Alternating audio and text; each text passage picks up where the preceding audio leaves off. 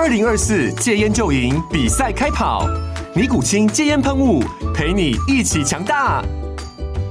戒烟不容易，单靠意志力戒烟的人，时常无法克服戒断症状而失败。尼古清戒烟喷雾将是你的神队友，简单一喷，药品急速释放，立即缓解七大戒断症状，不限场合提高戒烟成功率。除了尼古清神队友，你还可以寻求专业医疗人员协助，一起迈向戒烟成功之路。尼古清戒烟喷雾，用科学方法戒烟，请咨询全台各大药局及戒烟门诊。本广告由尼古清戒烟喷雾、卫部药书字第零二七八三五号提供。嘉安嘉护股份有限公司，台北市中山区民生东路三段二号十楼，北市卫药广字第一一三零三零一九零号。尼古清戒烟喷雾，相伴每个新开始。九八新闻台 FM 九八点一财经一路发，我是阮木花。哎，这个 AI 重量级的技嘉公布营收喽。好，大家看一下技嘉九月营收到底是如何哈？这个台积电、联电哦，金元双雄也都公布，包括环球金都公布了哈。那技嘉九月营收是一百六十二点七一亿。哦，较上个月的一百一十九点三七亿，我是大成长了百分之三十六点三哈，较去年同期成长了八十五点五八趴，哦哇，很猛哈！累计今年前九个月营收九百一十三点六八亿，年增十五趴。哦，技嘉也连续两个月在公开资讯观测站上备注 AI 订单需求畅旺，可见公司派做多的心态也是蛮浓厚的了哈。嗯、那之前摩根斯丹利证券预估啊。技嘉第三季营收将季增四成，年增五成，给予优于大盘的投资平等。像目前看起来，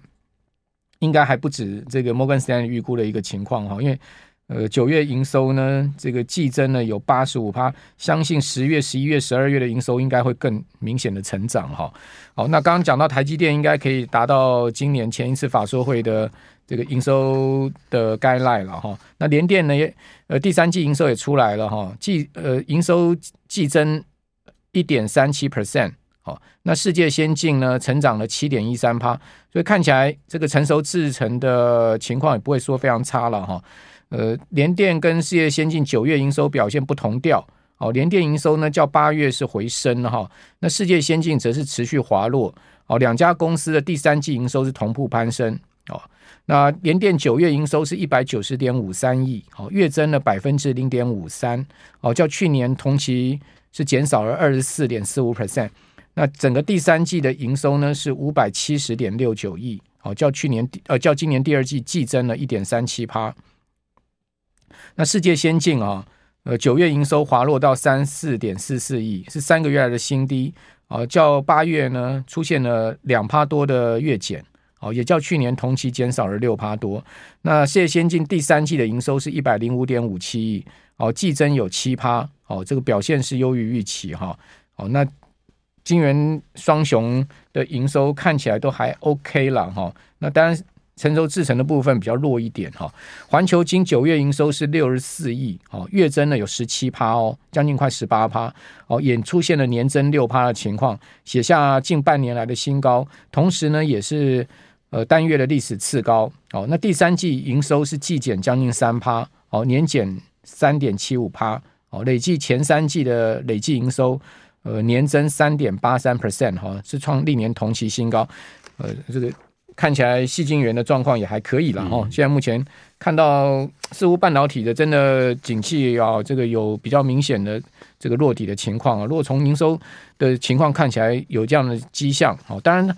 呃，最主要还是要看这些公司的法说的情况了哈。现在目前看营收也不见得完全能准哈。不过技嘉的营收倒是相当不错啊。在我们节目现场的是 Smart 致富月刊林正峰社长，正峰你好。呃，阮大哥好，各位听众朋友大家好。哦，技嘉终于这个营收有一 有一点这个向市场宣告，我们是真的有接到 AI 单了哈，振奋一下大家，振奋一下哈，对。我觉得这今年大概哦，现在其实七八月以来，慢慢就越来越多好消息啊。之前大概五六月就就是一路都坏消息，不然台积电降个裁测啊或者什么。那刚才阮大哥在讲这个呃台积电的时候哦，达到这个裁测就在下修裁测的那目标的，已经不会有再进一步下修了。对对对，所以甚至搞不好还会往上调一点。都我们现在来看，好可能有一点机会啊。那事实上。呃，因为台积电是重量级嘛，所以它反应的就相对慢一点。如果我们去看一些比较中小型的股票，尤其是呃某些类别，像车用电子，哎，其实他们可能大概在。有些在四五月就稍微开始在翻正，那有那慢一点的，大概到七八月呢，也出现年增的现象啊。那这些就是呃，有跟我们之前讲，就慢慢反映到前面我们说哦，大概就就是外销的这个低谷大概已经过去，只是现在要一部分一部分来反映他们有一些开始进入成长哦。那也就是我呃，我们这次要谈的就是说，因为现在这个高利率环境看起来会更久哦，所以要提醒大家就是说，既然高利率环境会更久，资金成本是一个相对呃，过去相较过去几年是比较高的情况之下，那你就真的要去考量到企业的经营成本，在这种高利率下，它就只有成长性比较高的这个产业或者是投资呢，它才有可能继续创造一个比较稳定的回报啊。也就是说，我的观点是。你大盘要整体性的大涨、全面性的大涨，真的越来越不容易哦。嗯、特别是台积电像这么大的这个指数压在这里，你你本来就很难。那全面性大涨又会有一些，譬如说有些资通讯的，它本身已经是属于毛利比较偏低的，就资本报酬比较低的，它也不容易在这种高成本的环境下有表现，所以就会越偏向是哦。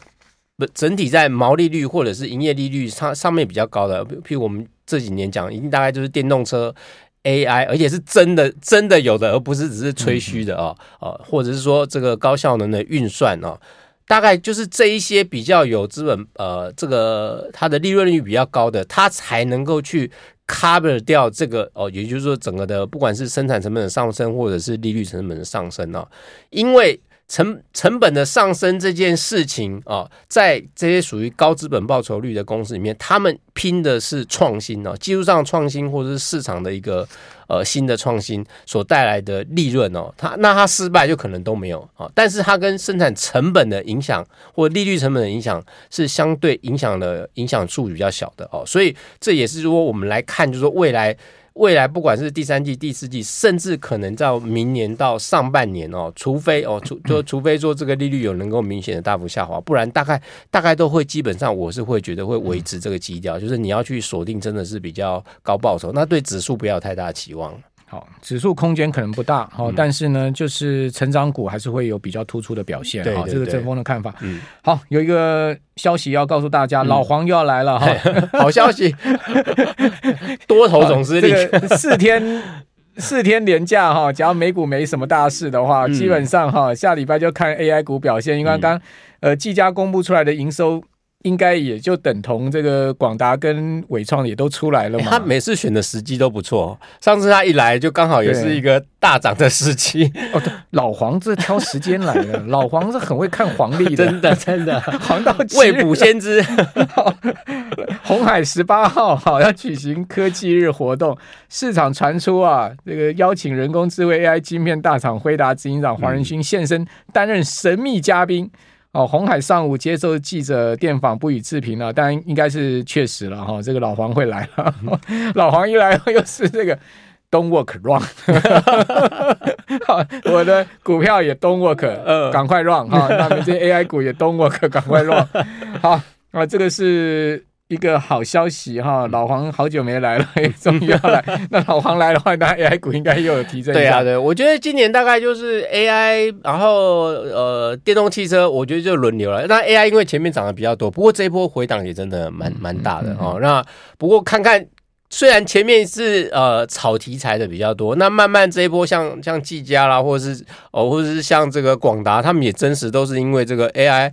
这个。绩效有出来哦，所以也就慢慢可以上来。不过大家要比较小心，是因为 AI 虽然说有回档一点，但是它涨幅比较大了。那但是我们来注意看，有一些像像这个电动汽车，有一些股票呢，应倒是比较涨的比较少。那反而是呃，大家可以注意的。像我们看到有一些呃八月的成长呃，或者是那个呃下半年成长不错，像呃这个 LED 车灯的沥青哦，它。但这个八月的年增率，那个营收的年增率达到三十九趴，哦，真的很高哦。那它那受惠当然就是车用车用电子的这个部分，因为这个因为它的客户呢，除了这个美国的这个呃厂商啊，或者是中国厂商，因为中国今年的电动车也也也是出货非常的畅旺啊。对所以在这个部分来看，他们就是已经属于在在这个呃。营收反应领先族群呢，因为我们知道整个今年电动车大概就是会成长超过三十趴哦，跟去年比起来，大概少数今年还能够说我比去年同期成长，大概就是电动汽车跟 AI。那 AI 因为制造厂商大部分也因为它传统的业务也蛮大的，所以可能那个整体的反应会比较落后一点啊，但。汽电如果是电动汽车占比比较大的厂商，那就会比较大一点。那我刚才除了讲说，除了像沥青之外，另外一个 L L E D 的车灯，像联家哦，它的年增率也到十四趴哦，可见不是只有少数一家表现的特别好，而是说，哎、欸，这个整个族群确实都有受惠到这个的情呃状况哦。另外像。晋鹏它本来这个上半年啊、算表现比较弱，诶，到八月也转成年正了，因为它的这个车用 PCB 的部分呢，也是它一个未来一个很重要的项目。那我觉得像这些领先翻转，尤其是年。月增不用讲了，月增这这些都早就先月增了，但是年增能够翻转上来，我觉得是呃，大概在第三季到第四季可能会优先注意，特别是你注意到前一波它也没什么涨到哦，就是因为 AI 前一波倒是大部分都涨很多，但是车用车用电子或者是跟电动汽车的零组件概念股，像可能有的涨的比较少的，就我觉得可以补充注意一下。好，你刚刚讲沥青啊，联嘉这礼拜都大涨嘛？对啊，哦，联嘉这礼拜。全州涨了十二趴啊，哦，沥青涨了六趴，哦，那现在看到，呃，在形态面上面都是偏多的一个走势，对不对？嗯、这其实基本上也反映你刚刚讲说他们的基本面嘛。对，就是事实上就是市场领先消息者大概就看到，那因为这个趋势又不是只会停留在这一两个月，基本上它就是这个整个趋势都是。延伸甚延伸到第三季、第四季，甚至到明年的全年的几率都很大。因为现在我们以电动车来讲，就是说电动车这一波一啊，它的未来趋势大家不用讲。可是我觉得现在有一个加速普及的趋势，越呃，其中有一个很重要的关键，就是说，因为大家呃，不管是欧洲也好，或者是美国也好，呃，你你已经不再抵抗电动车这种事情了。传统车厂哦，它不光。不光是为了这个新的电动车的技术，呃，还有包括这个以后因为越来越困难的这个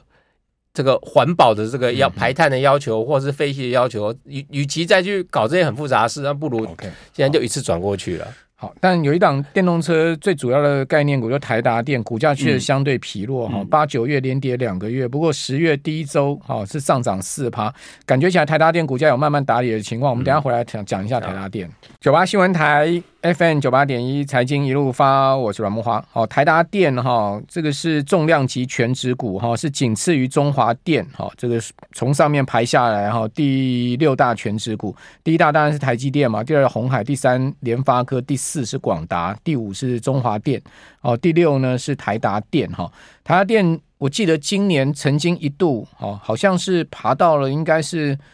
第四吧，哦，第四全指股对不对？它。当时这个股价到三八八的时候，有一段时间喷的很快啊。对，喷的很快，那个市值达一兆嘛，嗯，将近一兆左右，一兆上下哦。嗯啊、那时候台达电爬到第四全指股，那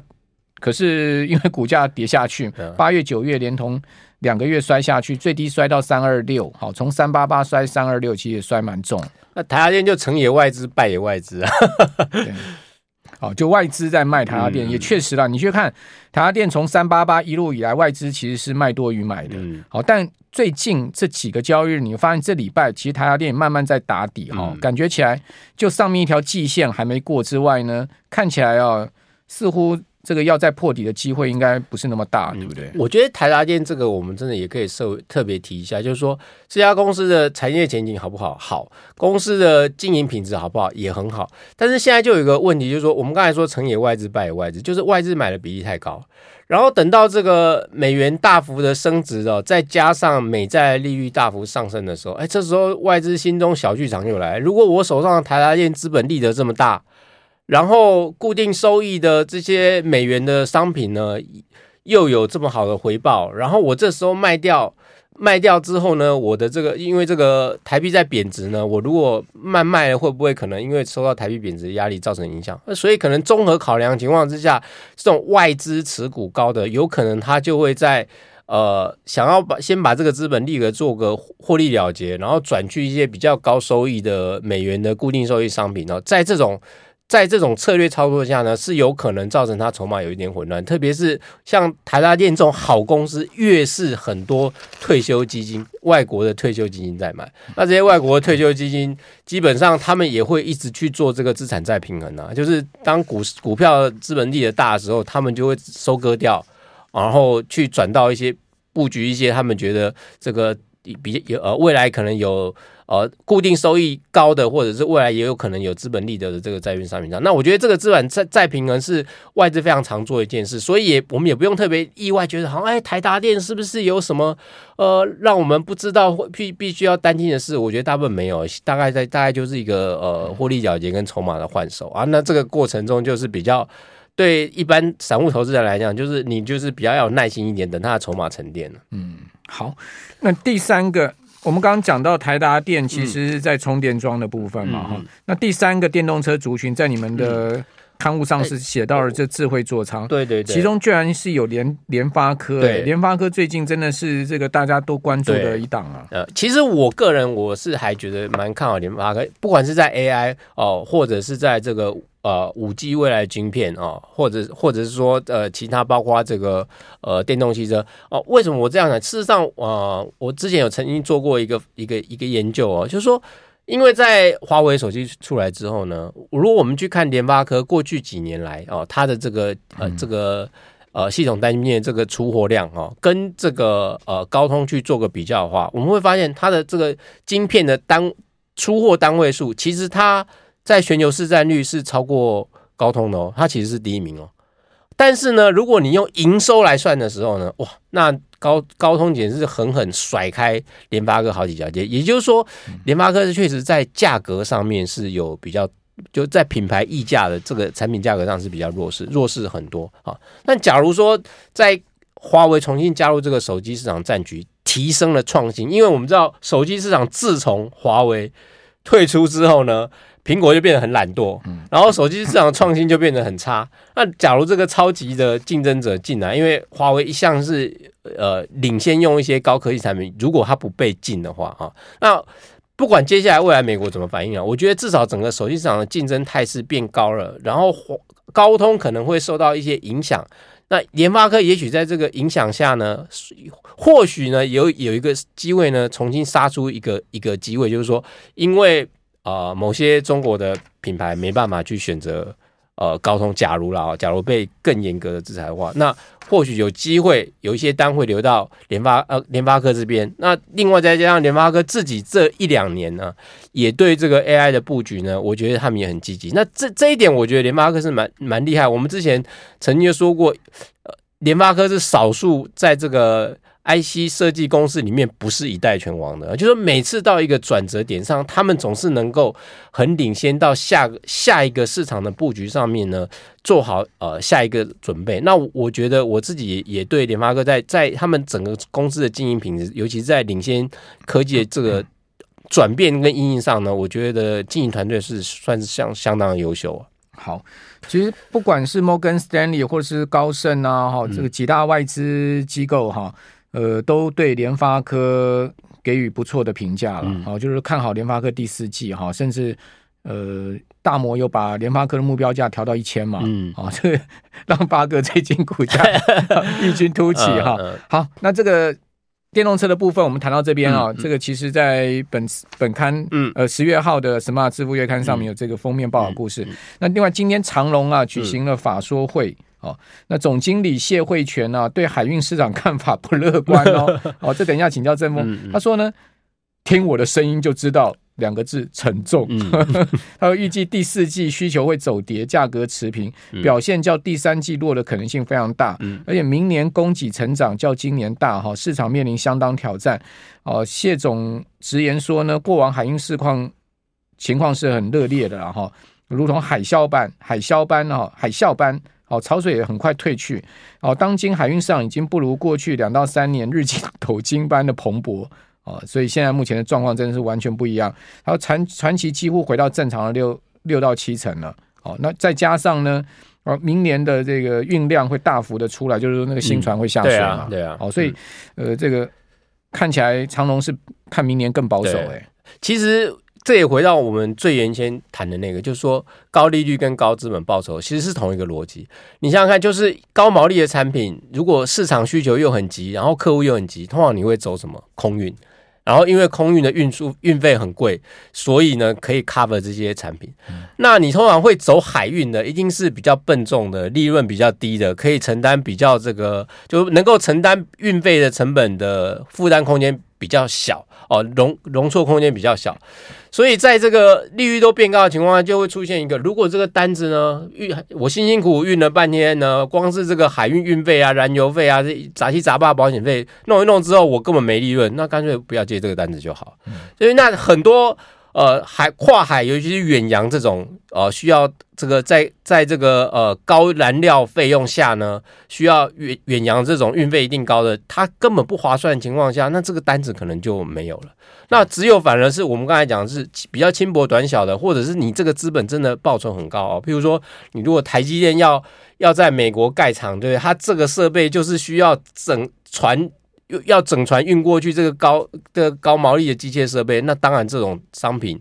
会会被运过去。可是如果是其他一些比较便宜的商品啊，譬如说一些中低价位的脚踏车啊，或者是一些呃比较不呃价格比较低的这些设备，或者是呃呃一些原材料，这个东西厂商就就宁我他宁愿就会选择不要做。所以在这样的排挤下，就有些订单就自然而然就会自动被取消了，因为。搞不好运到到岸那边，到底是赚钱还赔钱还不知道，接还接都不敢接啊！接的时候都不晓得说这个接下来这个市场的变化怎样，尤其是现在这个汇率波波动变这么大，大家接单就会更谨慎了。好，嗯，怪不得你看长隆其实上个礼拜股价就是九月底哈，股价还蛮强劲的。这周啊，哇，长隆是跌了四点三趴，跌了五块哦，股价今天收一百一十一块。那明年的状况怎么样呢？谢慧全说。他说呢，明年哦，供给跟需求还是失衡呢，好，很很有挑战。然后其中美国市场这个货量应该会比今年好，但是价钱不敢讲。嗯，哦，他说呢，市场供给远远高于需求，运价面临强大压力。欧洲市场他认为更糟，哦，主要是啊终端需求不足，哦，美国叫美国更严峻哈。那再加上呢，新船投入，他说今年总共有三艘二点四万 TEU 的船已交二十二艘，还有八艘年底交。哦，供需会更恶化。目前一柜只有八百多块美金哦，连这个变动成本都 cover 不了，